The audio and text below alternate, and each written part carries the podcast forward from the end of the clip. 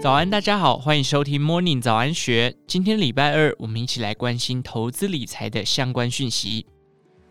台积电股价到底何时反攻？即使台积电再度缴出史上最佳的成绩单，市场还是不留情面的持续卖出半导体相关族群。半导体整体后市确实那么差，还是只是市场短期的评价调整呢？究竟四月十四号的法说会中，台积电所透露的产业风向是什么？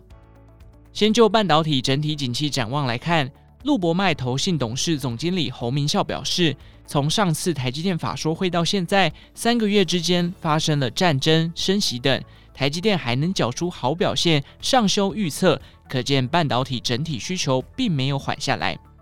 不过，在需求来源方面，消费与非消费电子商品需求的差异，却能在这场法说会中鲜明体会。事实上，台积电董事长刘德英先前在三月底时就已表示，消费性电子需求的成长动能正在趋缓，智慧型手机、笔记型电脑的需求已经不如过去两年的紧绷。但是，从本次台积电法说会的各项资讯解读，非消费性电子需求的未来展望却是十分乐观，尤其是高效能运算 HPC 部分。今年台积电第一季 HPC 营收占整体营收百分之四十一，已然超过手机的百分之四十。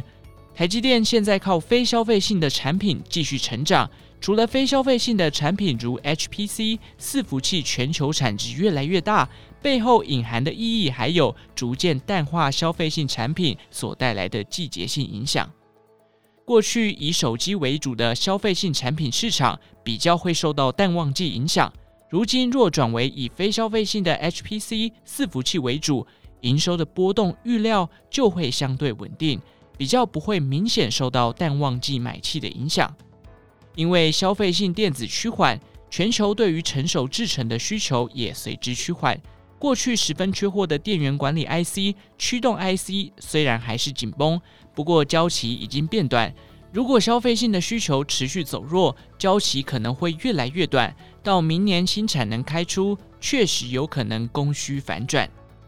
除了营收、获利、毛利率等数字，市场最关注的资本支出，这次虽然没向上调整预算，不过第一季资本支出九十三点八亿元，比起去年同期增加超过百分之十。微区科技总经理吴金荣乐观分析。全年有机会往高点的四百四十亿美元靠拢，这个数字某种程度应该能化解市场对半导体设备厂的疑虑。此外，在吴金荣眼中，封测产业是本次台积电法说会的另一个亮点。台积电表示，先进封测去年整年产值达四十一亿美元，未来五年的年化成长率会比台积电平均成长率来得更高。虽然封测产业的竞争态势较强，但因为营运波动性相对稳固，反而有望成为半导体产业中比较具有防御性的族群。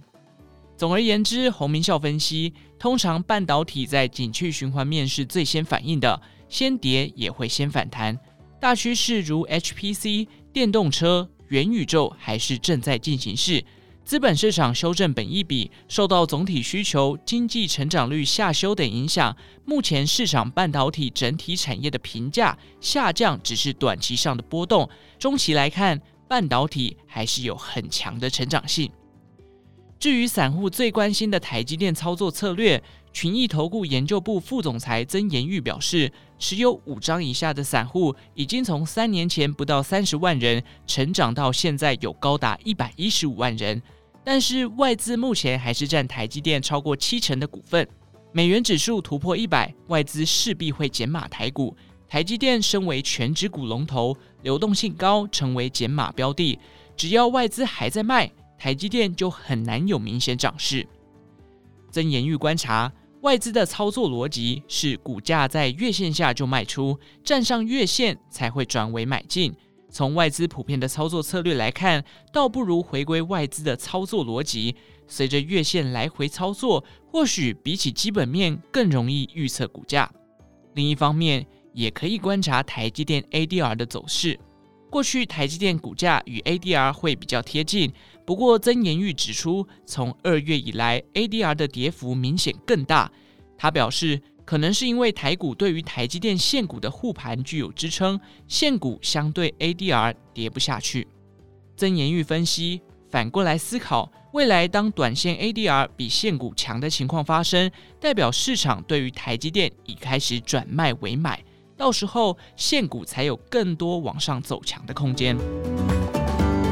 以上内容出自《金周刊》一三二二期，详细内容欢迎参考资讯栏下方的文章连接。最后，祝福您有个美好的一天，我们明天再见。